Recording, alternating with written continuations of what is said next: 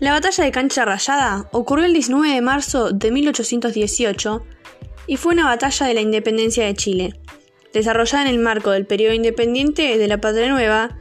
donde fueron derrotadas las fuerzas patriotas comandadas por José de San Martín en el encuentro sostenido con las fuerzas realistas en la ciudad de Talca.